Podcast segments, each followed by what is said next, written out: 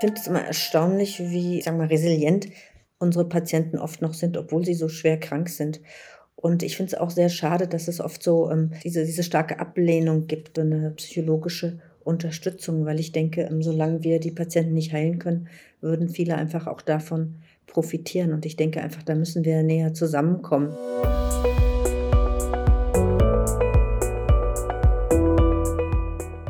O-Ton Allgemeinmedizin. Der Podcast für alle, die sich für hausärztliche Themen interessieren.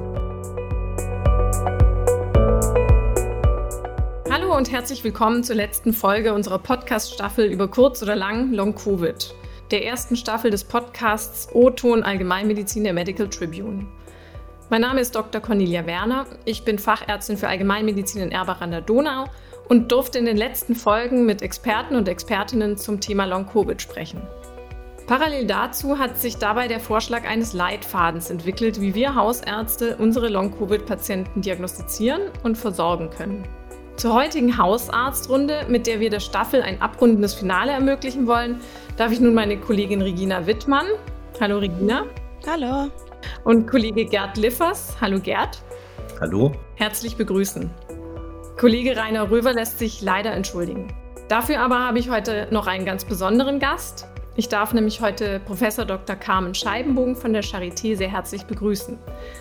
Professor Scheibenbogen ist Professorin für Immunologie beschäftigt sich intensiv schon lange mit ME-CFS und Long-Covid nun. Herzlich willkommen, liebe Carmen, und vielen lieben Dank, dass du dir die Zeit nimmst. Ja, hallo und vielen Dank, dass ich an diesem Podcast mitwirken darf. Als wir uns da in Jena getroffen haben, da warst du eigentlich auch sofort bereit äh, mitzumachen, weil dir das gerade auch ein ziemliches Anliegen ist, ähm, eben gerade auch uns Ärzte zu informieren. Ne? Ja, klar, weil wir haben ja ein wirklich ähm, großes Problem mit diesen vielen, vielen Long-Post-Covid-Patienten. Äh, genauso hatten wir das auch schon vorher mit MECFS, weil einfach die Versorgung ähm, nicht gut ist. Das liegt daran, dass wir kaum Versorgungsstrukturen haben. Wir haben keine Spezialambulanzen oder fast keine, wie wir es eigentlich bräuchten für die Diagnostik und Mitbetreuung von so schwerkranken Menschen. Das heißt, wenn dann ruht es überwiegend bislang auf den Schultern der Hausärzte. Und da ist einfach auch ein ganz großer Bedarf noch an weiterer Informationen und Konzepten, wie man mit diesen Patienten am besten umgeht. Und sehr wichtig wäre mit Sicherheit auch, das im Studium zu positionieren, weil im Studium habe ich kein einziges Mal zu dem Thema irgendwas erfahren. Genau, bei uns ist es inzwischen so, dass wir an der Charité das auch integriert haben ins Curriculum, was sich auch auszahlt. Also Studenten, die an der Charité waren und wenn die dann ins Berufsleben gehen, das erzählen mir Patienten oft, die kennen das Krankheitsbild. Cool. Und äh, ich glaube aber, es gibt viele Universitäten in Deutschland, wo es nach wie vor nicht äh, im Lehrplan steht. Gerd und Regina, wollt ihr ganz kurz eure aktuellen Erfahrungen zum Thema Long Covid berichten? Weil wir, seit wir jetzt die erste Folge aufgenommen hatten, sind jetzt ein paar Monate vergangen. Was hat sich denn bei euch in der Praxis bezüglich des Themas verändert? Sind es jetzt irgendwie mehr oder weniger Fälle oder nehmt ihr es anders wahr? Also ich, ob das jetzt mehr oder weniger Fälle sind, tendenziell eher mehr, weil einfach mehr Leute Covid hatten. Vor allem ähm, im März hatten es ja wirklich viele, quasi jeder. Was sich schon verändert hat, ist, dass ich ähm, dadurch, dass es immer wieder vorkommt, dass jemand ähm, Long-Covid hat oder ähm, Symptome präsentiert, in meinem Kopf eher weiß, ähm, strukturierter bin, welche Fragen möchte ich in der Anamnese stellen und welche Diagnostik machen wir dann in der Praxis und welchen Weg gehe ich dann weiter. Du hast ja da in Jena auch den, den Vortrag gemacht und der fußt ja auch auf dem, was wir in der Praxis machen. Das lange sich damit beschäftigen, das hat schon geholfen und auch der ähm, der Kongress in Jena war wirklich gut mit den Vorträgen. Das hat auch nochmal bestätigt, dass es halt nicht psychosomatisch ist. Das fand ich super. Ähm, recht viele konkretere Antworten als ähm, vor, vor ein paar Monaten habe ich nicht ähm, schon ähm, in der Diagnostik und in der Anamnese, aber die, da ist die Forschung ja noch nicht so weit, dass wir wirklich sagen können, das ist die konkrete Ursache, es gibt das und das und dann mache ich so weiter in der Diagnostik. Aber ähm, ich fühle mich schon wenigstens ein bisschen sicherer, was ich mache, wenn jemand vor mir sitzt und, und mir Symptome schildert. Ja, ich kann, kann der Regina eigentlich nur zustimmen. Ich finde auch, dass die Sicherheit einfach zugenommen hat und dass der, vor allem der Kongress in, in Jena ähm, einfach mir auch eine deutliche Sicherheit gegeben hat, weil einfach auch die, die Pathomechanismen äh, besprochen wurden und dieses wirre Bild und schwer einzuordnende Bild ähm, deutlicher geworden ist und was vor allem auch ist, man, man ist mit einer Gruppe von Menschen zusammengesessen und hat gesehen, dass es eine Vielzahl von Kollegen gibt, die sich auch beschäftigen und man hat nicht das Gefühl gehabt, dass man so ein Einzelkämpfer ist und hat viel mehr Informationen bekommen, ähm, wo man sich konkreter informieren kann. Also ich finde, das Bild ist viel, viel klarer geworden, auch was die Zahlen angeht. Es waren ja teilweise sehr äh, unterschiedliche Zahlen, die kursiert haben. Und, und das, ist, das ist ja auch nochmal deutlicher geworden, auch auf dem Kongress. Ähm, was die Zahlen in meiner Praxis angeht oder in unserer Praxis angeht, ist so, dass ich ähm, schon mehr Menschen sehe, die es habe. Ich kann es nicht wirklich einordnen, ob es daran liegt, dass ich auch bereiter bin, darauf einzugehen. Und dann ist es tatsächlich auch so, dass dadurch, wenn man auf Social Media unterwegs ist und auch auf dem Kongress war, dass es Menschen mitbekommen und dann auch äh, nicht aus dem direkten Praxisumfeld Hilfe suchen. Also insofern würde ich schon sagen, wenn man so ein Leuchtturm ist momentan ähm, und sich mit dem Thema beschäftigt, dann spricht sich das auch relativ schnell rum und dann wird man auch angesprochen. Ja, das ist bei uns auch in der Praxis so, dass äh, Patienten kommen, weil sie ähm, Tweets von Conny lesen oder sie hat auch bei uns in der Lokalzeitung ja ein Interview gegeben. Da war die Woche auch äh, Patientin bei mir in der Sprechstunde, die das gelesen hat und deswegen kam. Ähm, aber bei den Patienten, die schon immer meine Patienten waren, die die kriegen das gar nicht so mit, dass die Conny da so aktiv ist. Ähm, und auch bei denen gibt es etliche, die, die haben, sind nicht immer schwer erkrankt, aber ja, ich glaube, bei meinem Paradebeispiel ist ja der Haarausfall. Wenn mich noch jemand fragt, warum er Haarausfall hat nach Covid, dann weiß ich nicht, springe ich aus dem Fenster. Das, ähm, das, das ist wirklich, ich weiß nicht, die anderen Sachen stören junge Frauen irgendwie weniger, wie dass die Haare ausfallen. Ich, also wenn sie, wenn sie äh, milde Symptome haben, ja. Ähm, weil ich bin abends ein bisschen müde, das erklären sich Frauen, junge Frauen irgendwie anders, aber die Haare, wenn ausfallen, das sehen ja andere. Ich weiß es nicht. Aber das werde ich unglaublich oft auch im privaten Umfeld gefragt. Ich muss auch sagen, ich habe es in Jena total positiv wahrgenommen, dass wir allein an diesem ersten Tag so geballt ähm, den Pathomechanismus nochmal wirklich vorgestellt bekommen haben von internationalen Experten. Das war, war dann echt erdrückend, dass dann am Abend noch Querdenker-Demos vor dem Haus vorbeiliefen, wo man sich gedacht hat, jetzt, hier ist doch mal wirklich so eine Art Leuchtturm, hier wird klipp und klar ausgesprochen, was Sache ist und das ist einfach definitiv nichts Psychosomatisches. Man könnte sonst all diese pathologischen Veränderungen nicht nachweisen, die kann man einfach nicht durch seine Psyche hervorrufen. Das fand ich wunderschön. Auf der anderen Seite, durch, durch den Podcast und so habe ich tatsächlich, so wie Regina meint, so ein bisschen Zulauf bekommen, jetzt auch von schwereren ähm, Fällen und jetzt auch von weiter entfernt aus Deutschland. Da muss ich aber auch sagen, das muss, muss man ehrlich sein, das belastet einen teilweise auch sehr. Wir sind eine ganz normale Hausarztpraxis und es ist sehr komplex, wie man sich um die Patienten kümmern muss, wenn man es wirklich gründlich macht. Und das ist so gar nicht wirklich machbar. Und außerdem beschäftigt mich das dann auch immer noch, dass, ich, dass es mir einfach auch sehr leid tut, dass ich niemanden heilen kann bisher, sondern ähm, halt lindere und unterstütze und dann wünsche ich mir immer ganz arg, dass, dass vielleicht die eigenen Hausärzte das auch täten, weil da gibt es einfache Dinge. Und unter anderem wollten wir die jetzt auch hier besprechen. Gibt es denn irgendwas, was ihr aus den Expertenrunden als ähm, besonders erhellend oder so wahrgenommen habt? Ja, also ich fand ähm, die Expertenrunde mit dem äh, Kollegen Stingel aus Österreich äh, extrem spannend einfach, ich muss ganz ehrlich sagen, unabhängig vom Wissen, also ich fand alle Expertenrunden, was das Wissen angeht, fand ich das, fand ich das alles sehr spannend, mir anzuhören. Ich habe viele von den Expertenrunden tatsächlich auf dem Weg nach Jena gehört und es war auch spannend, dann wieder Kollegen dort direkt danach zu treffen. Also man hat sie erst im, äh, im Prinzip auf dem Ohr gehabt und dann auch im richtigen Leben gesehen. Aber ähm, der Herr Stingel hat tatsächlich durch die Haltung, also diese Geschichte, dass man der Sache nachgeht. Ja. Und das ähm, fand ich das Beeindruckendste. Das hat jetzt mit Long-Covid an sich, was das Wissen angeht, nichts zu tun, aber ich, das hat einfach bestärkt. Ja, ja vom, ähm, vom Dr. Stinger, da hatte ich davor mal eine Fortbildung, ähm, ein Webinar war das, irgendwas gesehen und ähm, fand, fand ihn da auch schon ganz toll und folgt ihm auch bei, bei Twitter. Ich fand das ähm, mit ähm, von der Dr. Hoberger fand ich ganz toll mit dem, mit dem Autoantikörpern. Ähm, das ist bei mir so hängen geblieben, dass diese Existenz von Autoantikörpern ja noch nicht heißt, dass die auch was machen. Die brauchen auch ein Umfeld, in dem sie was, was tun. Und ähm, irgendwie ist das auch, ich meine, wenn du, wenn du eine Schilddrüsenunterfunktion hast, dann bestimmst du auch als TSH und ähm, nicht, kannst schon gucken, ob die Antikörper haben, aber die sagen dir nichts darüber aus, wie du die Schilddrüsenunterfunktion jetzt, ähm, wie viel ähm, L-Todox du geben musst. Das, ja, also das, das fand ich echt, da habe ich nur eine Weile drüber nachgedacht, weil das ähm, war mir davor so nicht, wirklich nicht klar. Dann wollen wir doch gleich mal einsteigen ähm, in den Entwurf unseres Hausarztleitfadens. Ähm, Carmen, ich hatte den in Jena vorgestellt. Das war so die Grundlage für meinen Vortrag. Und danach fand ich es ganz lustig, dass du mir gesagt hast, dass der fast schon ausführlicher ist als die Diagnostik, die ihr gerade macht.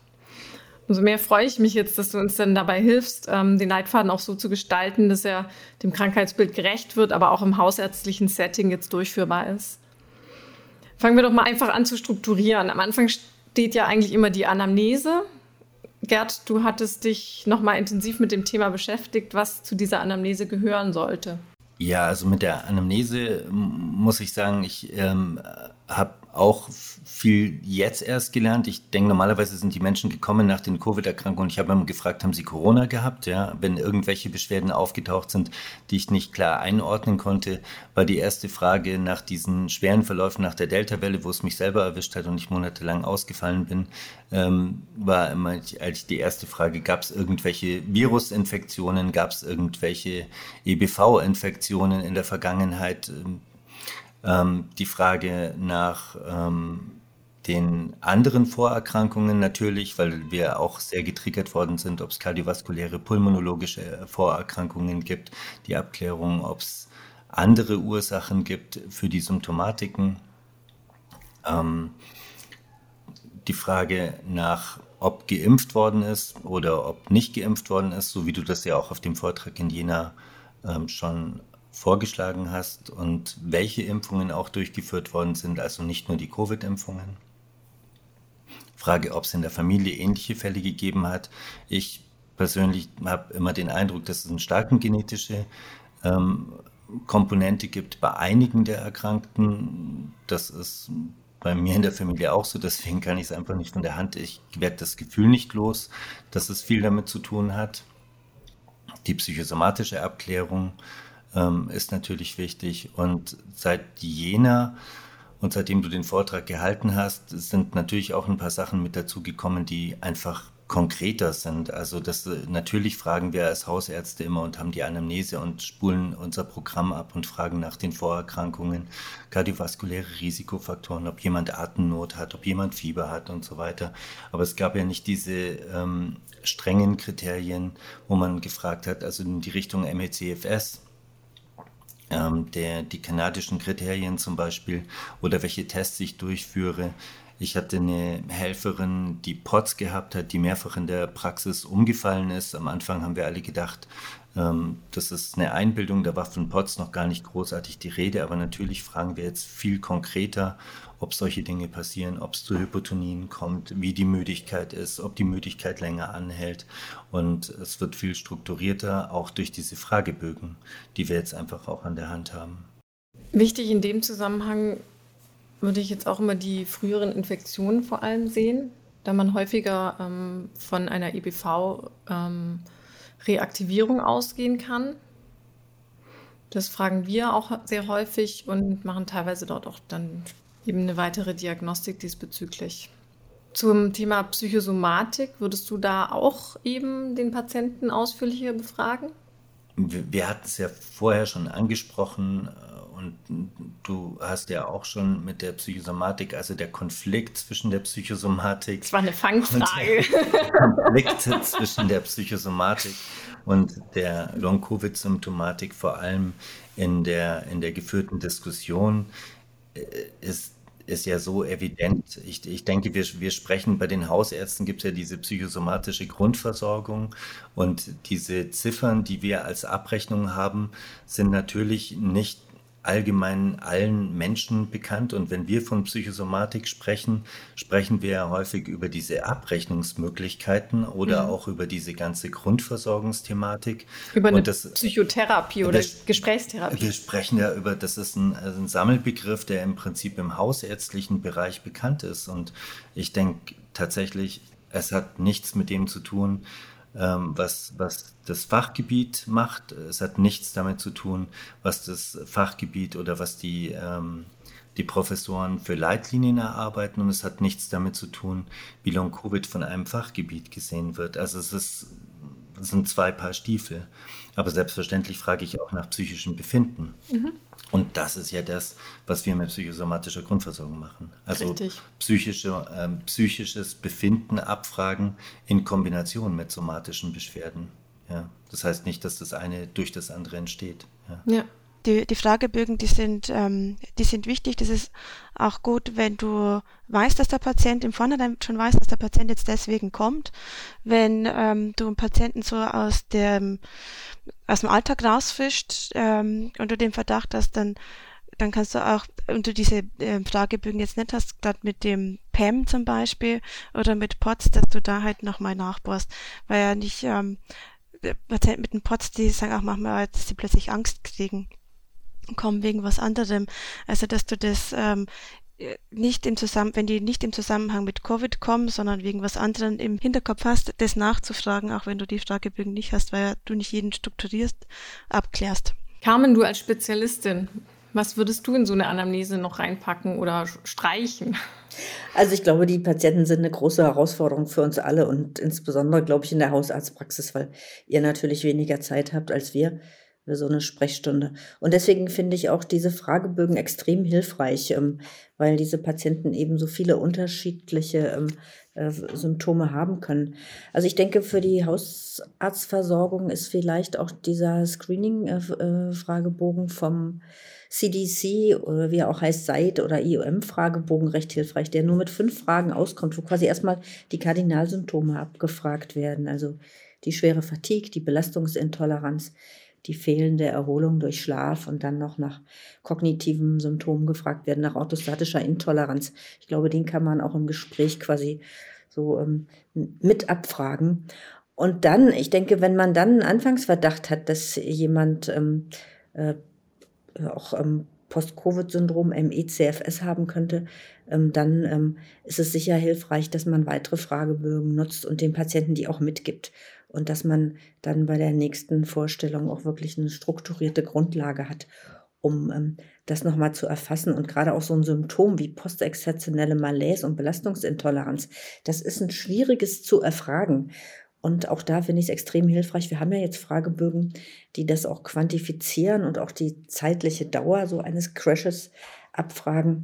Auch da finde ich es extrem hilfreich, dass man mit solchen Fragebögen zunächst arbeiten kann. Und natürlich ist auch immer ganz wichtig, ähm, äh, dass man den Patienten fragt, wie ging es los?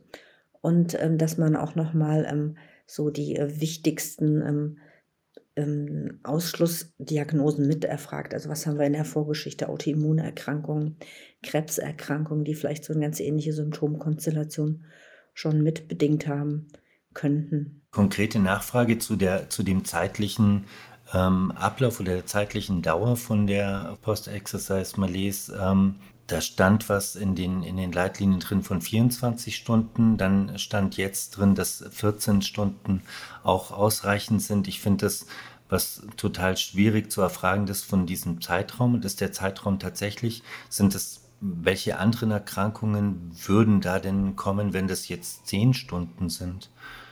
Also ich habe mir überlegt, ob das wirklich so ein, Bein, ein beinhartes Kriterium für, für mich ist. Also nicht in Bezug auf MECFS, das habe ich schon verstanden, aber wenn das jetzt ein leichterer Verlauf im Sinne von Long-Covid wäre. Ja, also das ist wirklich eines der herausforderndsten Symptome in der Anamnese. Und ähm, für MECFS wissen wir inzwischen ähm, relativ gut, dass ähm, äh, diese schwere Form fast immer mit einem PEM, also diesem Crash einhergeht, der bis zum nächsten Tag andauert oder auch länger. Die ursprüngliche Defizit Definition von den kanadischen Kriterien, da steht 24 Stunden drin. Es gibt inzwischen Studien, gerade von Herrn Jason, der eigentlich die schärfste Diskriminierung bei 14 Stunden sieht, weil eben so eine Belastungsintoleranz und das ist eben ein auch nach Alltagsaktivitäten schon schlechter gehen kann. Das sehen wir auch bei anderen Erkrankungen. Das haben zum Beispiel auch Menschen, die ähm, Fatigue im Zusammenhang mit Tumorerkrankungen haben oder mit Multiple Sklerose. Aber die erholen sich in der Regel innerhalb der nächsten Stunden wieder. Die sagen dann oft, dann lege ich mich für zwei, drei Stunden hin und dann geht es mir wieder besser. Und ähm, das ist jetzt auch dieses ganze Spektrum, was wir nach Covid sehen. Also auch da haben wir viele, die sagen, ja, es geht mir schlechter, wenn ich mich belaste und dann ruhe ich mich aus und dann geht es mir am Abend wieder besser. Und dann haben wir aber eben auch die, die die schwere Belastungsintoleranz haben. Und das ist nicht nur zeitlich länger, sondern es ist auch oft viel stärker. Auch das erfassen wir mit diesem sogenannten PEM-Fragebogen, den man auch auf der Seite der Charité runterladen kann. Ich werde den Link am Ende nochmal nennen. Und ähm, das ist schon sehr hilfreich, auch mit diesem Fragebogen zu arbeiten. Und ist das relevant? Ja, das ähm, ist relevant. Also nicht nur ähm, für die Diagnose ME-CFS zu stellen, sondern auch im Management. Also was kann der äh, Patient machen und, und wie sehr muss er darauf achten, dass er diese Belastungsgrenzen nicht überschreitet. Denn wenn jemand wirklich diese schwere PEM hat, dann kann so ein Crash auch manchmal Tage oder Wochen gehen. Für den ist, ist Pacing wirklich ganz, ganz wichtig. Und ähm, das äh, wird glaube ich, auch noch wichtig werden, wenn wir dann ins tiefere Verständnis der Pathomechanismen gehen und der Biomarker. Auch da sehen wir jetzt schon klare Unterschiede, auch bei den Long-Covid-Patienten, dass die Schwere und Dauer ähm, dieser postexzeptionellen Malaise ähm, auch mit unterschiedlichen Biomarkern korreliert. Ja, den PEM-Fragebogen von der Charité verwenden wir sogar schon in der Praxis. Ein Bell-Score abzufragen am Anfang ist ja mit Sicherheit auch ganz sinnvoll um auch den Patienten so insgesamt einstufen zu können? Ja, auch den halte ich für sehr wichtig. Der ist ja auch speziell entwickelt worden für MICFS-Patienten und der bildet auch wirklich relativ gut ab, was die Patienten ähm, noch können und was sie vor allem nicht mehr können. Und der hilft zum Beispiel auch zur Einordnung, wenn man dem Patienten dann auch eine Bescheinigung geben möchte für den Grad der Behinderung. Da haben wir auch quasi ähm, so ein Umrechnungstabelle, sage ich jetzt mal salopp, entwickelt, wie man den Bell-Score übersetzt in den GDB. Wo, wo könnte man denn diese Umrechnungstabelle sehen? wäre interessant.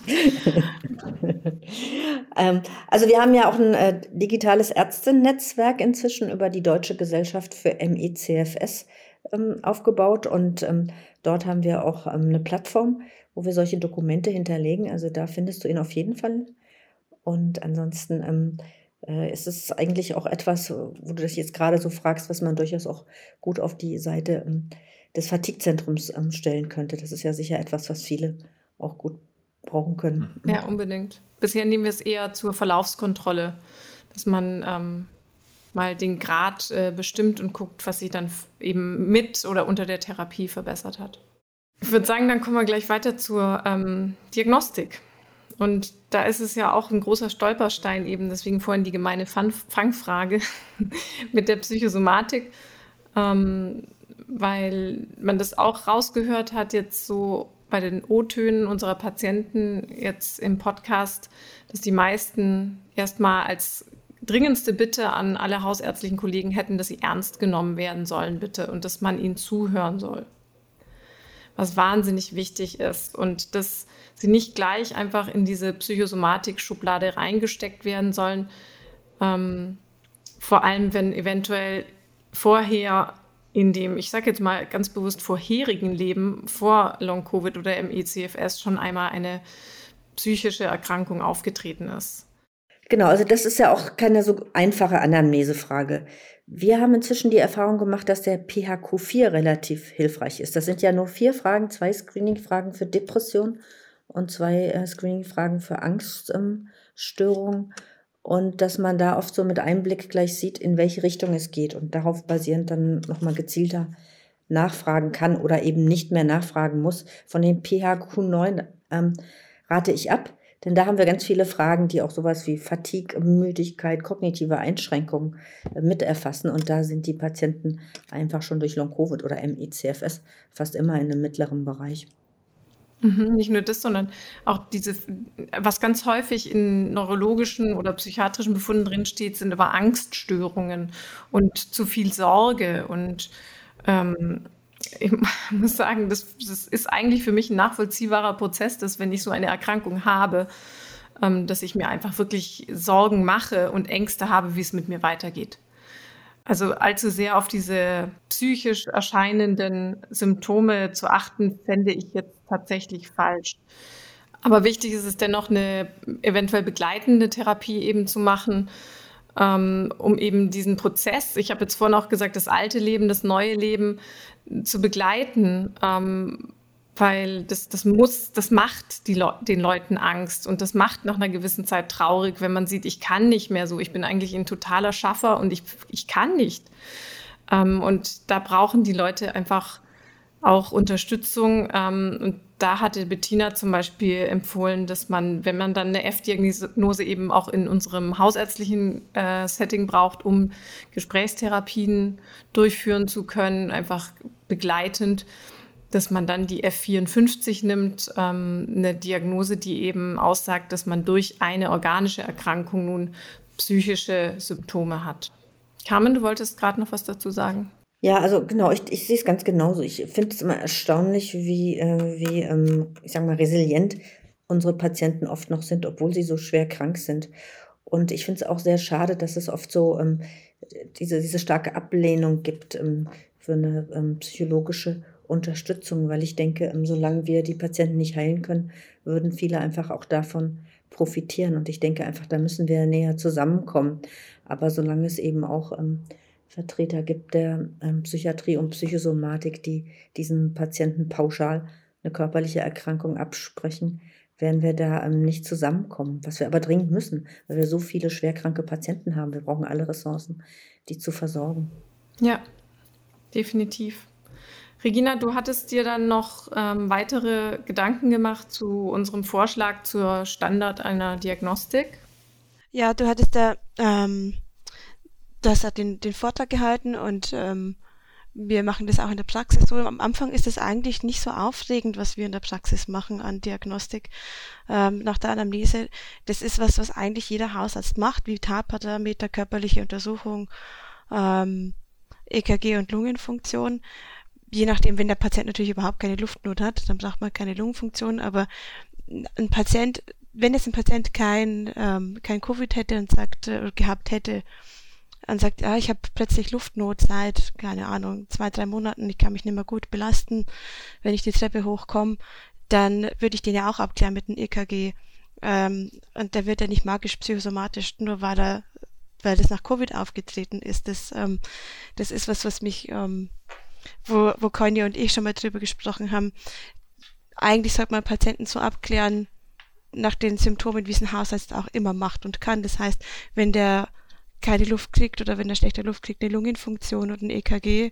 Ähm, und was wir, was wir, also ich früher wirklich nicht viel gemacht habe oder nie, war ein Schellungtest oder Handkraftmessung. Ein Schellungtest ähm, wegen POTS. Das war mir vor zwei Jahren gar nicht, habe ich noch nie gehört gehabt. Ähm, und die Handkraftmessung machen wir jetzt seit ein paar Monaten in der Praxis. Ich weiß nicht, seit wann wir dieses Gerät haben. Ähm, wegen der, äh, wegen PEM, das, ähm, Conny, du machst es manchmal in der, in der Sprechstunde oder lässt es machen von unseren Arzthelferinnen. Das sind einfache Tests. Den Schellung-Test machen bei uns die Patienten zu Hause, weil er länger dauert da geben wir die Materialien oder halt, wie man den durchführt, äh, mit nach Hause oder die laden sich das auch runter bei uns auf der Homepage. Der ist so simpel durchzuführen, das kann man, das geht, das kann jemand zu Hause machen und die Unterlagen mitbringen. Und das bringt einen dann einfach schon ganz viel weiter, wenn die Patienten das haben. Ähm, das, das kann jeder Hausarzt können, da bin ich davon überzeugt. Ja. Ähm, und was wir an Labor machen, ist auch nichts im ersten, im ersten Schritt absolut großartig, sondern da geht es auch darum, Differentialdiagnosen auszuschließen. Ähm, wenn ich nicht nachweisen kann, ich kann im Labor nicht, es gibt nicht den Parameter Long Covid und dann habe ich ähm, ähm, 99 von 100 und dann hat er das, sondern ich kann halt gucken, hat der Patient, hat er eine Anämie, hat er eine Entzündung, hat er ist, stimmt was mit der Leber nicht. Das sind ganz banale Werte, die man abnehmen kann. Also Blutbild, Entzündungsparameter, Elektrolyte, Vitamin B12, Eisenspeicher, Leber- und Nierenwerte, D-Dimere. Ähm, sollte man tatsächlich schon dran denken, dass da jemand, der plötzlich Luftnot hat nach einem Virusinfekt, der die Gefäße angreift, ähm, und dass man die Dimere macht, auch wenn die im akuten Infekt vielleicht auch mal erhöht sein können. Und Troponin und halt allgemein Stoffwechselwerte, weil auch eine, eine Sachen der Schilddrüsenunterfunktion kann ja auch eine Müdigkeit machen. Ähm, keine Fatigue, aber eine Müdigkeit.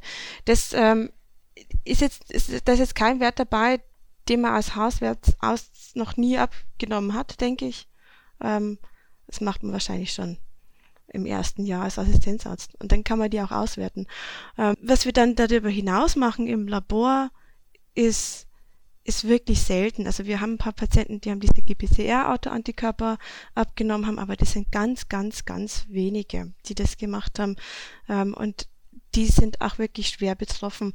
Oder ähm, Cortisolspiegel morgens und abends und Interleukine oder Vitamin D, aber das ist nicht, nicht das, was ähm, da geht es dann therapeutisch nicht unbedingt weiter, nur weil ich weiß, dass jemand ähm, ein niedriges Cortisol hat. Da das erfolgt ja nicht, dass ich dem Cortison gebe.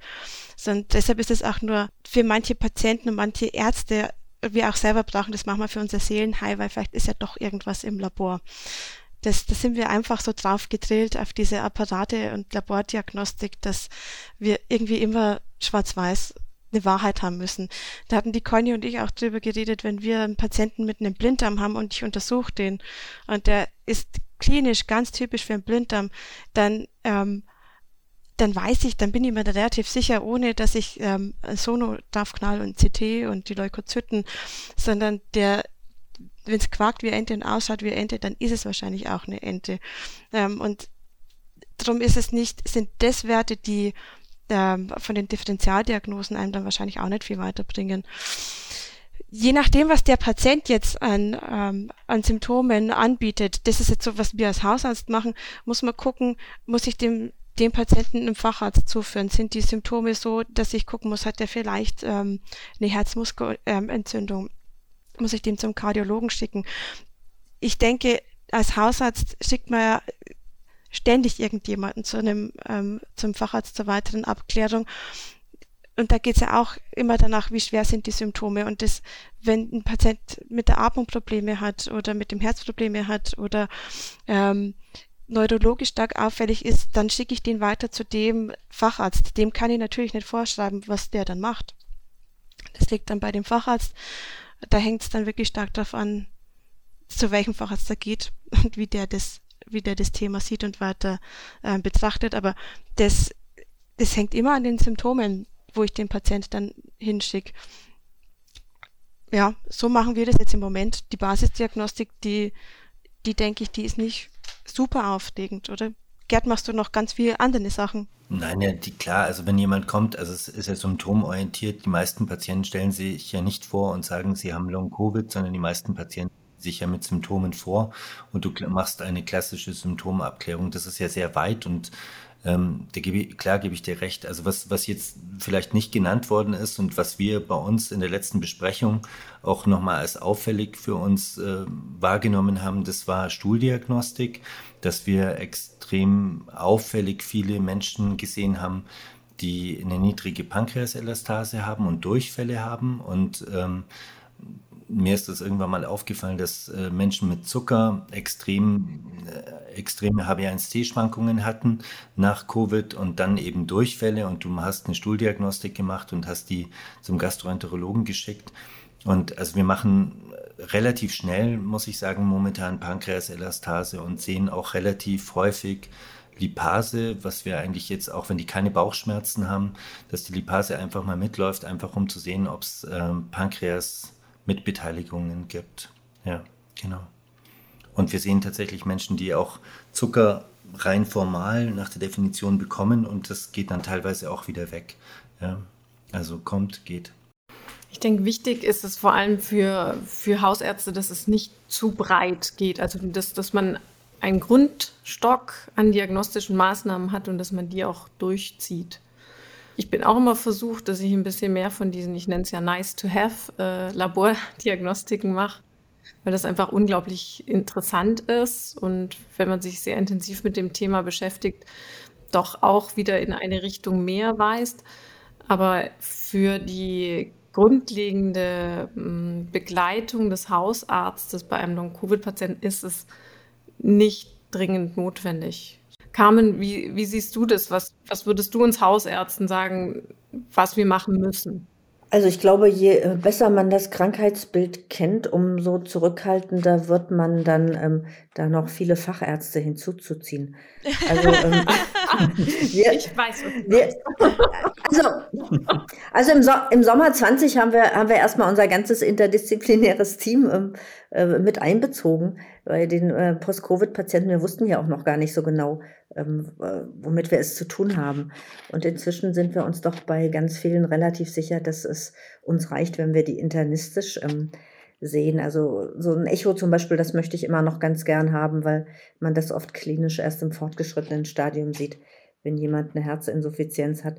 Und dann äh, weitergehende Diagnostik machen wir eigentlich abhängig von der Ausprägung bestimmter Symptome, also gerade die Patienten mit schweren neurokognitiven Einschränkungen oder auch wirklich neurologischen Symptomen, die schicken wir natürlich weiter zum Neurologen und die finden ja auch teilweise was. Ähm, viele Patienten haben ja auch muskuläre Schmerzen. Ähm, da haben wir ähm, auch eine Abteilung für physikalische Medizin. Das ist extrem hilfreich, die da hinzuschicken. Die haben auch oft muskuläre Verspannungen, muskuläre Dysbalancen, die haben gerade auch, was das Zwerchfell angeht, oftmals dann Funktionsstörungen. Da kann die Atemtherapie auch helfen. Stichwort Atemtherapie, klar, die Pulmologen sind wichtig für eine LUFU, wenn es da auffällig ist.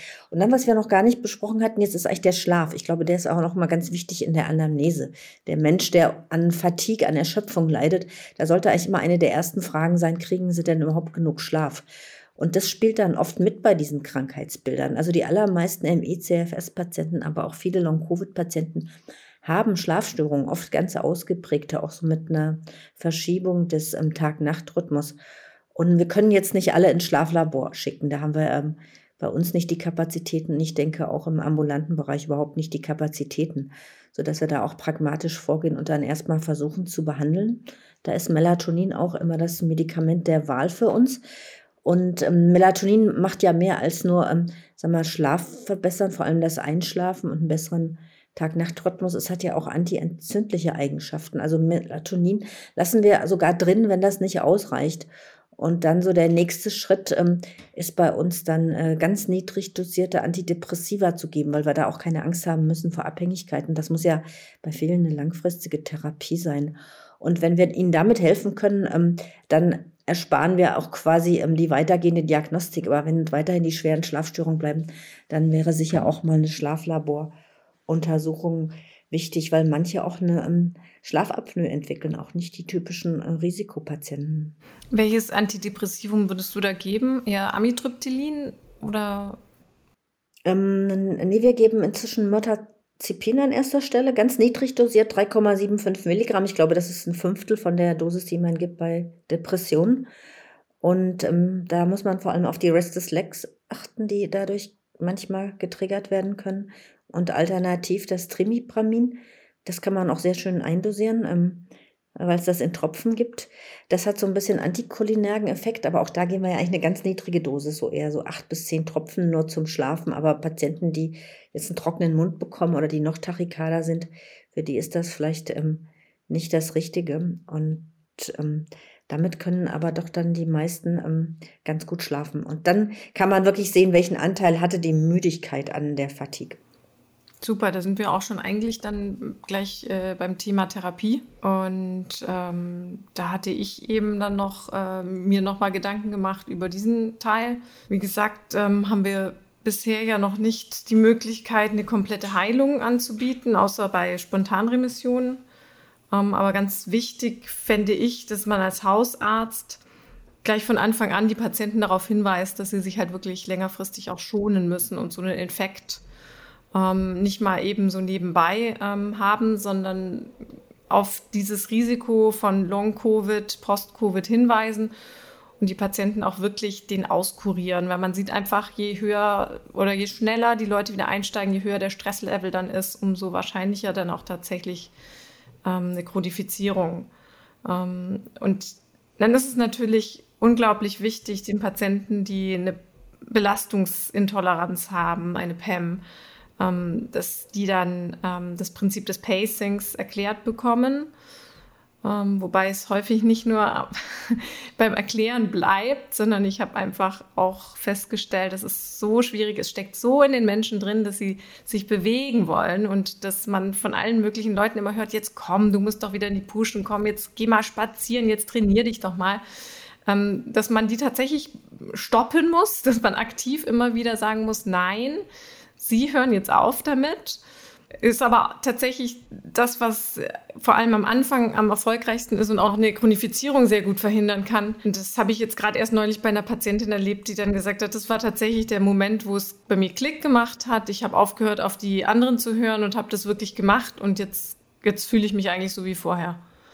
Also das Pacing ist tatsächlich das A und O. Und dieses ständige den Leuten nahelegen, sie sollen trainieren. Und da finde ich es gerade ganz schwierig, da ist auch hier bei uns im Ärztekreis, das war glaube ich von der DRV oder so irgendwas zum Thema ähm, Bewegungstherapie bei Long Covid verschickt worden. Das ist alles extrem kontraproduktiv ähm, sondern es geht, es ist kein Muskel, der jetzt trainiert werden muss, wenn es um neuroimmunologische Probleme geht. Außerdem gehören zu den Basismaßnahmen dann auch immer, ähm, vor allem wenn man POTS hat, erhöhte Trink- und Salzmengen, Kompressionsstrümpfe, gerade bei den Leuten, die zur Hypotonie neigen. Was ich in Jena auch erst gelernt habe, ganz toll, scheinen wohl Bauchkompressionsbinden zu wirken ähm, weil doch auch viel ähm, Flüssigkeit in, äh, im Bauch versackt, so in den Gefäßen. Ähm, und dann ansonsten halt eben Warntraining, Kneipkuren, diese ganzen Geschichten. Viele profitieren von einer histaminarmen Ernährung und auch davon, dass sie darauf achten, dass sie einfach Histaminliberatoren aus dem Weg gehen, wie Kaffee, ähm, oder Alkohol. Da haben wir auch in der Folge mit der Maike sehr ausführlich drüber geredet. Äh, Maike hat ja sehr viel gesprochen zu Histaminstoffwechsel. Viele Patienten profitieren außerdem von der Atemtherapie und das würde ich auch den Hausärzten sehr ans Herz legen, weil das sogar bei uns extra budgetär läuft. Selbst wenn die Patienten jetzt keine Lungenfibrose in dem Sinne haben, ja. Durch diese neuroinflammatorischen Vorgänge ist einfach auch die Atmung teilweise verändert oder eingeschränkt. Und wenn man da eben andere Mechanismen erlernt, dann kann man da einiges rekompensieren. Und es hilft auch tatsächlich insgesamt ähm, einen ruhigeren Zustand zu bekommen, so ähnlich wie bei Meditation. Und das wäre schon mal das A und O, finde ich. Wir haben dann ja noch über Heilversuche gesprochen, wie die Apharese, übers, äh, über kommende Therapien. Und ich bin mir sehr sicher, ähm, dass diese Therapien eben kaum zugänglich sind für die breite Masse erstmal. Und es ist ja ein wahnsinniger finanzieller Aufwand. Und ähm, bisher gibt es noch nicht so viele Daten dazu. Deswegen würde ich das jetzt in erster Linie nicht dem Hausarzt irgendwie empfehlen, dass er da seine Patienten so, sofort versucht reinzubringen in solche Studien oder in, in Studien eventuell schon, aber in die Therapie. Und dann kommen wir eigentlich zu dem, was sehr wichtig ist, meiner Meinung nach. Wir Hausärzte benutzen auch in anderen Dingen Off-Label-Therapie, sprich, wir wenden zugelassene Medikamente an, die für andere Indikationen, für andere Erkrankungen zugelassen sind und von denen wir wissen, dass sie wenig nebenwirkungsreich sind. Und da finde ich, ist es wichtig zu wissen, mich haben ein paar Patientinnen angesprochen und haben gesagt, meine Hausärztin, mein Hausarzt möchte mir das nicht verschreiben auf Label, auch nicht auf Privatrezept, aufgrund des Risikos. Und da wäre es mir auch wichtig, mal zu sagen, dass wir als Ärzte meistens auch ähm, eine gewisse Therapiefreiheit haben und auch in der Berufshaftpflichtversicherung normalerweise immer eine Off-Label-Therapie dieser Art mitversichert ist. Und wenn nicht, dann sollte man da bitte mit dem Versicherer nochmal reden und nachfragen, aber es ist meistens dabei. Und wir machen das ja wirklich nur in dem überschaubaren Maße mit Medikamenten, die wir sonst wirklich auch einsetzen. Das Privatrezept wiederum schützt uns dann vor den Regressen, Denn leider sind die Therapien ja dafür nicht anerkannt für ME-CFS und Long-Covid. Und was da auch noch wichtig ist, ist, wir lindern einfach immer die Hauptsymptome. Und deswegen ist es in der Anamnese und Diagnostik schon ganz wichtig zu gucken, was ist denn jetzt führend. Also, da hätten wir, jetzt, jetzt kommen einige Nahrungsergänzungsmittel. Die sind auch eher nice to have. Ja, der Hausarzt, der sich damit ein bisschen beschäftigt, finde ich, kann damit seinen Patienten helfen mit Vitaminen, antioxidativen, antikoagulatorischen, antiviralen oder proteolytischen Substanzen. Ähm, da gibt es einiges, was sehr gut verträglich ist und auch hilft. Wir setzen da einiges ein. Ich sage jetzt mal nur so Baikalin, Quercetin, Serapeptase, Nattokinase, Coenzym Q10 oder Omega-3-Fettsäuren und, und, und. Da muss man nur ein bisschen aufpassen, weil da gibt es sehr viele, die das ein bisschen, ja, so ein bisschen wie so eine Hausapotheke, so 20, 30 Substanzen auf einmal nehmen. Und da wäre ich mir dann nicht mehr ganz sicher, dass das alles so verträglich ist. Das würde ich tatsächlich nicht jedem Hausarzt empfehlen, sondern da muss man sich auch so ein bisschen mit reinlesen und beschäftigen. Ähm, Pro- und Präbiotika sind immer gut. Und dann kommen wir zu den Substanzen, die wir eigentlich so einsetzen. Da wäre zum Beispiel beim POTS, ähm, das ja hauptsächlich durch Tachykardin ähm, geprägt ist, sehr gerne das Ivabradin. Es geht auch mit normalen Beta-Blocker, wie zum Beispiel Bisoprolol. Allerdings bei einem Patienten, der sowieso schon eher müde ist, durch seine Fatigue, ist, bremst es ihn einfach nochmal und ist jetzt nicht ganz so der Bringer, haben wir festgestellt. Pyridostigmin setzen wir jetzt recht selten ein. Das kann man bei einer Hypotonieneigung ausprobieren, aber es ist relativ unverträglich, habe ich das Gefühl. Also die meisten Patienten haben es gleich wieder abgesetzt. Und ansonsten sind eigentlich immer zu empfehlen Antihistaminika. Da haben wir jetzt gerade nur so ein bisschen Lieferengpässe. Ansonsten kombinieren wir äh, einen H1 und einen H2-Blocker und ähm, das wird dann auch langsam hochtitriert in richtig hohe Dosen. Und da gibt es doch sehr, sehr gute Erfolge bei Patienten, die einfach ähm, mit einem Schlag sich deutlich fitter fühlen. Wenn das nicht funktioniert, dann kann man es ja auch wieder absetzen. Und das ist ja bei all diesen Off-Label-Therapien. Wir machen in Trial and Error. Zu den wenigsten Substanzen gibt es wirklich adäquate Studien. Aber wir wissen eigentlich, wie sie wirken und wir können dadurch eben eine Linderung bewirken.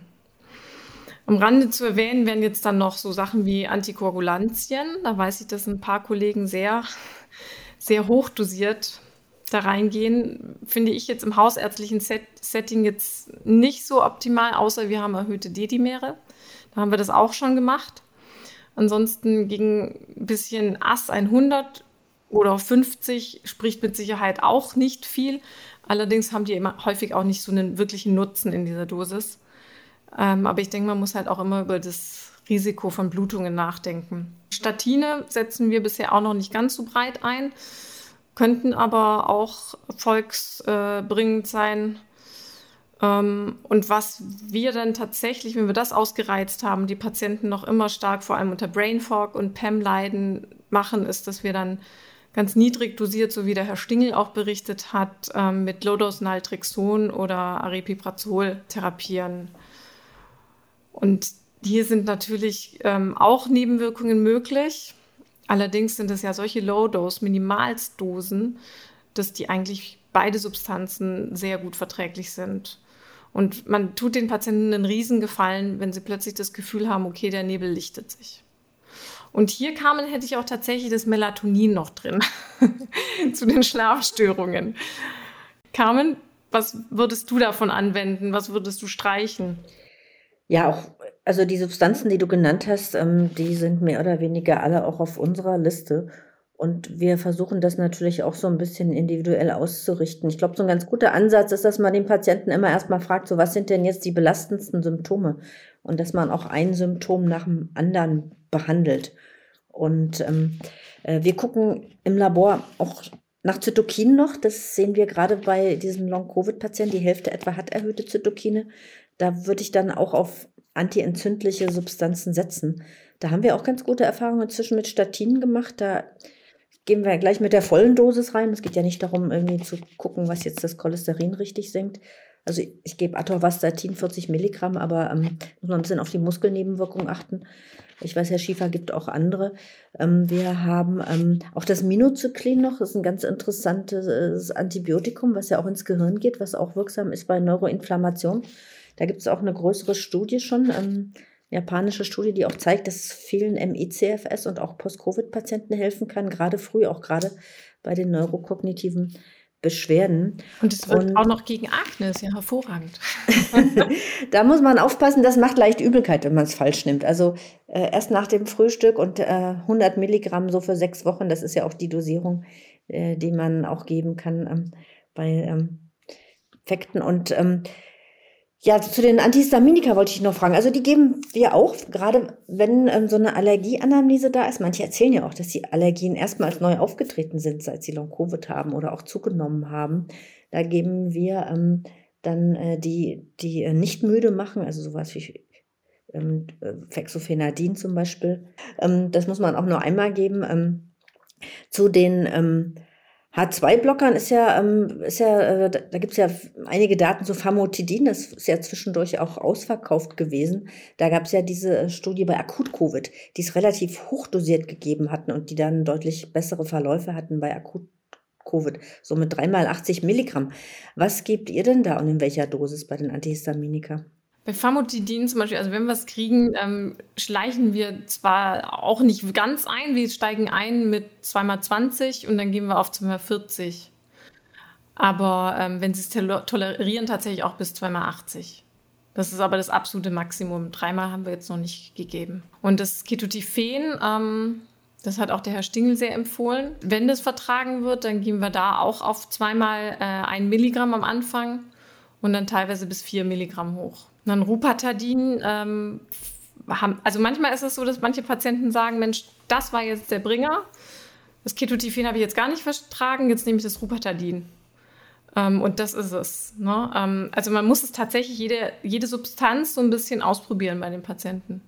Aber es macht uns gerade wirklich das Leben nicht unbedingt einfacher, dass die ganzen Antihistaminika ausverkauft sind.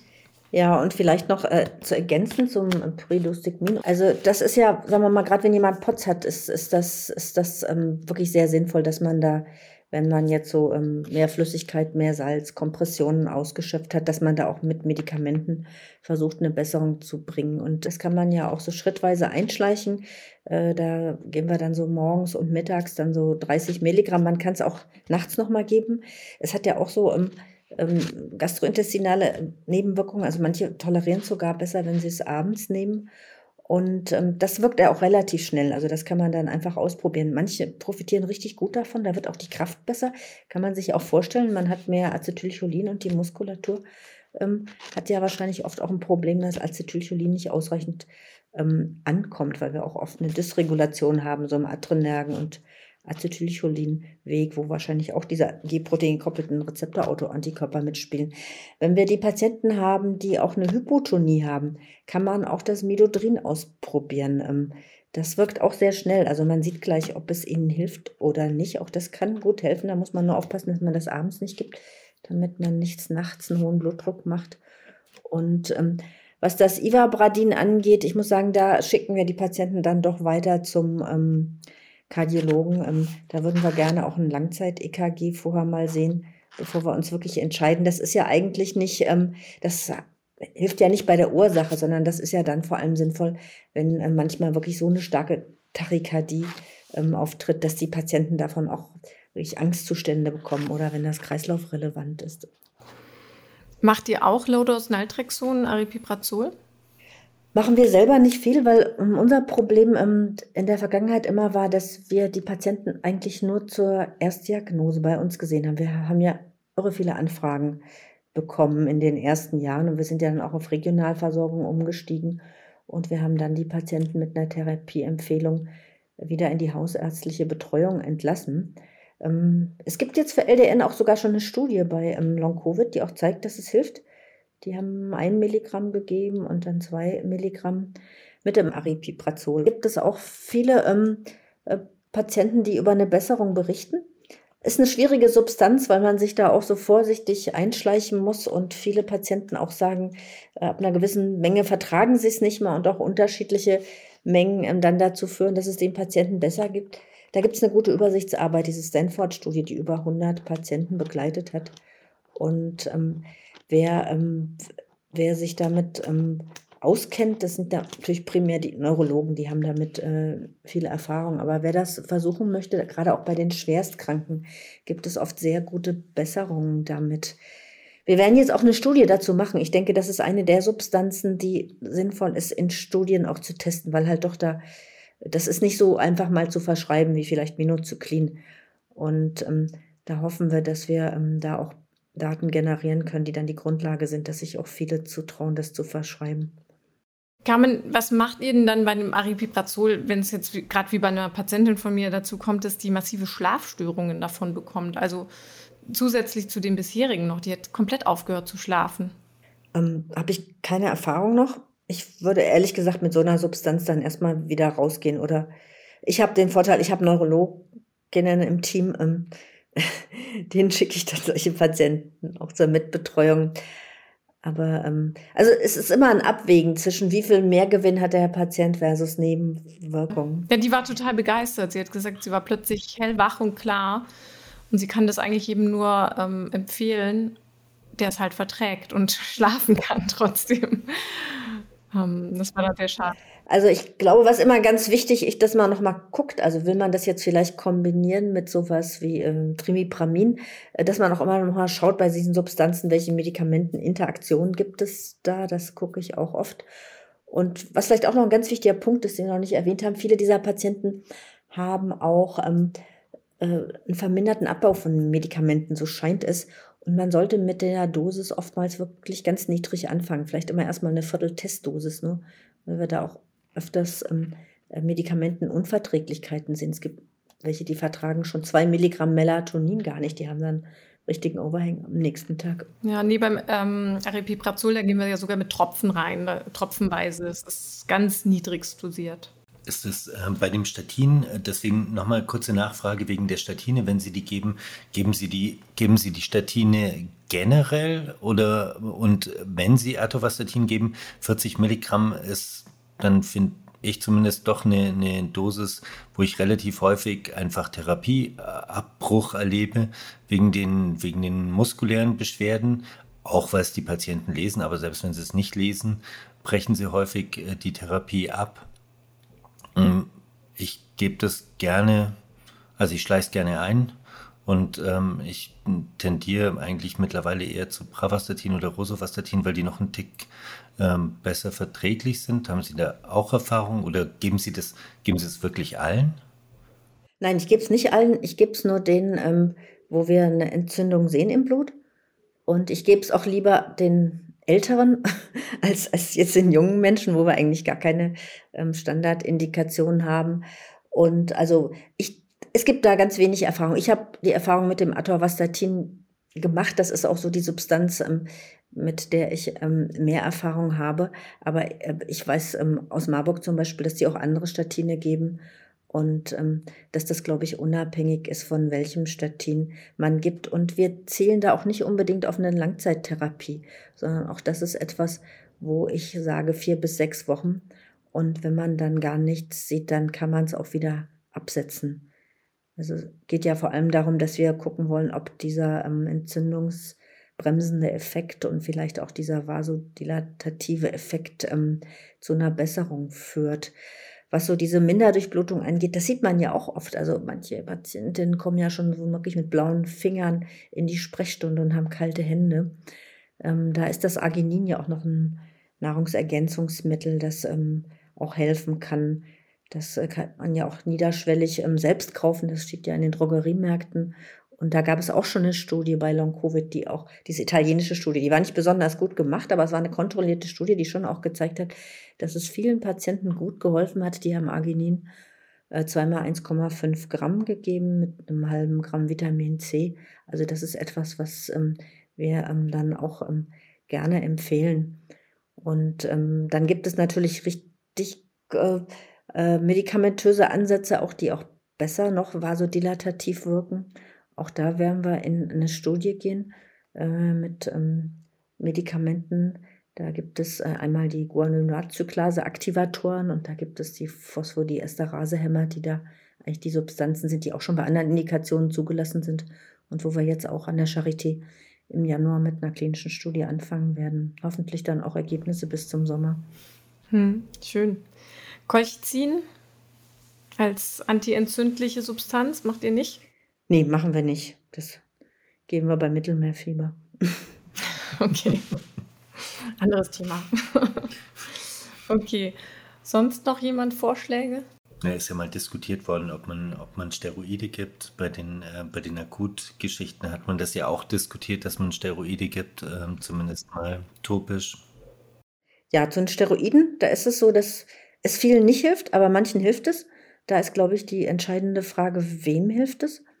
Und bei den Steroiden ist ja schon so, dass man es dann eher ein bisschen länger auch geben muss und schon auch Nebenwirkungen hat. Und deswegen haben wir das auch mit aufgenommen in die Medikamente, die wir auf unserer Studienplattform testen wollen. Auch diese Studie wird im Frühjahr beginnen. Da werden wir vor allem die Patienten behandeln, die neurokognitive Symptome hat. Das ist eine Studie, wo die Christiana Franke, unsere Neurologin, ähm, auch ähm, sich drum kümmern wird. Wenn wir jetzt das zusammenkürzen müssten auf äh, sagen wir mal, auf eine Handvoll, dass wir wirklich einem Hausarztkollegen sagen können, mach das, mach das oder mach das. Was, was wären jetzt die wichtigsten Substanzen, sage ich jetzt mal, abgesehen von, von Pacing und, ähm, und anderen Lifestyle-Änderungen? Können wir das irgendwie festmachen? Oder ist das alles ähm, gleichrangig? Also ich hätte jetzt aus dem Bauch heraus gesagt, Antihistaminikum bei jedem ausprobieren. Ich hatte es jetzt so verstanden, dass Melatonin ähm, auch sehr wichtig mhm. ist. Also Geh bei einer Schlafproblematik. Äh, dann habe ich jetzt rausgehört, dass Statine doch aufgrund des entzündungshemmenden Mechanismus auch wochenweise zu bevorzugen sind. Ja, also gibt es ja leider, gibt's ja leider noch gar keine publizierten Daten. Es gibt nur eine Studie, die das vergeben hat, kombiniert mit so einem CCR5-Inhibitor. Ähm, aber wir, wir machen es ja, es ist ja auch eine relativ sichere Substanz, die auch nicht teuer ist, die man auf Label verschreiben kann. Ähm, mit dem Minocyclin haben wir auch gute Erfahrungen, auch das kann man niederschwellig verschreiben.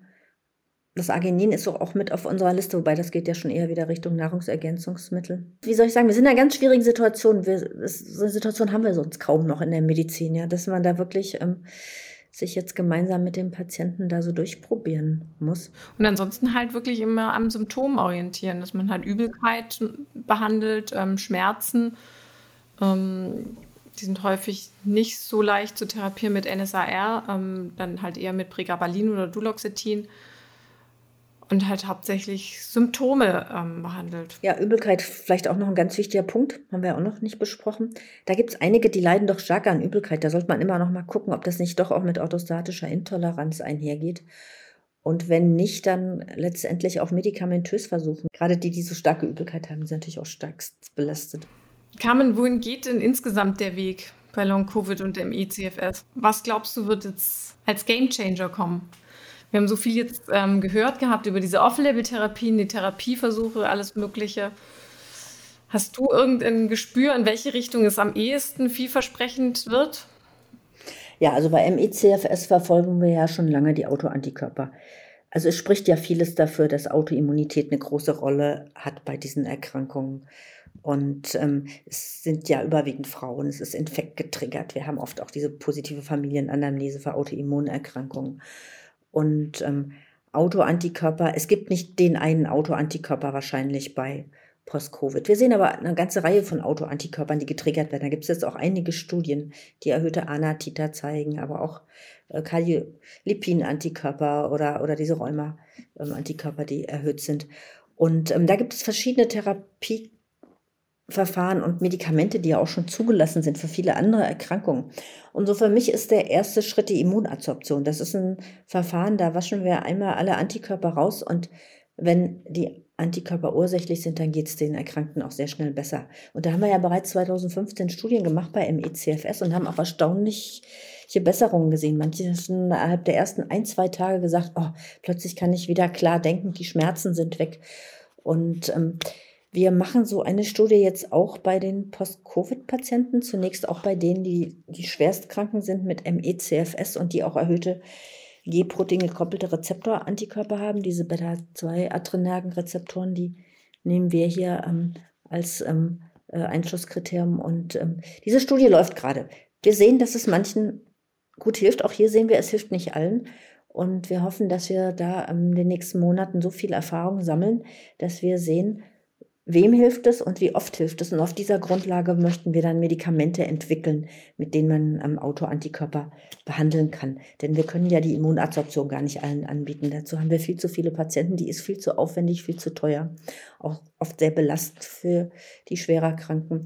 Und dann haben wir letztendlich das ganze Portfolio von äh, zum einen Autoantikörper, die B-Zellen depletieren oder auch Plasmazellen depletieren. Ähm, wir haben diese neueren, ganz spannenden Substanzen, die den den, quasi den Abbau von, von Antikörpern ähm, beschleunigen. Da gehört letztendlich auch dann ähm, das Aptamer rein, ähm, das ja ähm, wahrscheinlich auch insbesondere an solche G-Protein G-Protein-Rezeptor Antikörper ähm, bindet und auch dazu führt, dass die ähm, schneller abgebaut werden. Und das sind die ähm, Substanzen, die wir dann entwickeln müssen. Und da muss ich sagen, da brauchen wir einfach jetzt auch ähm, ich, möchte viel mehr sehen, dass mehr klinische Studien gemacht werden, dass auch die pharmazeutische Industrie sich da mehr einbringt. Da ist ja bislang immer noch große Zurückhaltung. Wir haben ja weltweit wenige Studien, die angestoßen und es ist ja auch irre aufwendig heutzutage mit diesen ganzen bürokratischen Auflagen, Datenschutz. Und da braucht man einfach auch ähm, Geld, um, um das alles äh, umsetzen zu können. Da haben wir jetzt eine erste Förderung an der Charité bekommen. Aber das wird auch nicht reichen. Es wird ein weiter Weg sein, bis wir diese Medikamente zur Zulassung gebracht haben. Wir brauchen ja auch mehrere Medikamente. Ich kann mal bei der MS schauen, da haben wir heute 16 zugelassene Medikamente. Wir haben es einfach mit komplexen Krankheitsbildern zu tun, mit unterschiedlichen Krankheitsmechanismen. Und da brauchen wir einfach, glaube ich, ähm, ganz viel Aktivität jetzt, damit das auch schnell geht, damit wir da in zwei, drei Jahren auch wirklich Medikamente haben zur Heilung. Und bis dahin müssen wir gucken, dass wir unsere Patienten irgendwie jetzt nicht alleine lassen, sondern so gut es geht auch ähm, versorgen, Symptome lindern. Da kann man eine Menge machen und da sind die Patienten auch extrem dankbar, wenn man das tut. Ich glaube, viele haben auch so Berührungsängste, so nach dem Motto, da kann ich ja sowieso nicht viel machen. Also will ich da auch nicht so viel mit zu tun haben, aber das ist nicht richtig. Ähm, es ist ähm, ganz wichtig für die Patienten, dass wir ihnen helfen. Und ich glaube, viele sind sich auch sehr klar darüber. Die haben keine falschen Erwartungen. Die wissen, es gibt momentan keine Medikamente und die sind einfach auch froh, wenn man ähm, sie mit betreut. Das ist eigentlich ein sehr schönes Schlusswort, würde ich sagen, zu der ganzen Staffel auch. Ich möchte mich jetzt auch zum Schluss ganz herzlich bei euch dreien, aber auch bei allen, die bei dieser Podcast-Staffel jetzt mitgewirkt haben, bedanken. Ich hoffe, dass wir für mehr Aufklärung bezüglich Long-Covid und auch im ECFS beigetragen haben. Und den erarbeiteten Leitfaden, den werden wir genauso wie sonstige Informationen wie immer hinten dann an den Show Notes noch hinterlegen, sobald er dann auch final überarbeitet wurde. Dann können ihn auch gerne alle Kollegen immer wieder mal anschauen und versuchen im hausärztlichen Bereich ähm, einfach sich daran so ein bisschen zu orientieren, wir können da jetzt auch nicht dafür einstehen, dass es das Nonplusultra ist. Das ist klar. Wir haben das jetzt nur anhand dieses Podcasts erstellt und anhand des gesammelten Know-hows der Experten ist aber natürlich durch keine Studie oder so belegt. Aber ich denke, es ist aus praktischer Erfahrung entstanden und das kann ich dann den Kollegen einfach nur ans Herz legen, das auszuprobieren. Und die Patienten, wie gesagt, werden es einem sehr danken. Mich persönlich würde es dann sehr freuen, wenn mehr hausärztliche Kollegen sich an das Thema eben mal rantrauen und gemeinsam mit ihren Patienten an deren Wohlbefinden arbeiten und sie auch ernst nehmen. Das war die deutlichste Forderung aller Patienten. Und lasst uns doch einfach wissenschaftlich über den Tellerrand rausdenken. Und es ist definitiv keine psychosomatische Erkrankung. Und als Ärzte sehe ich uns immer als diejenigen, die verpflichtet sind, Leiden zu lindern. In dem Sinne möchte ich mich jetzt nochmal bei allen herzlich bedanken fürs Zuhören und wünsche allen alles Gute und den Betroffenen eine gute Genesung. Das war O-Ton Allgemeinmedizin, der Podcast für alle, die sich für hausärztliche Themen interessieren. Dieser Podcast dient ausschließlich der neutralen Information bzw. Fortbildung und richtet sich primär an Ärztinnen und Ärzte sowie Medizinstudierende.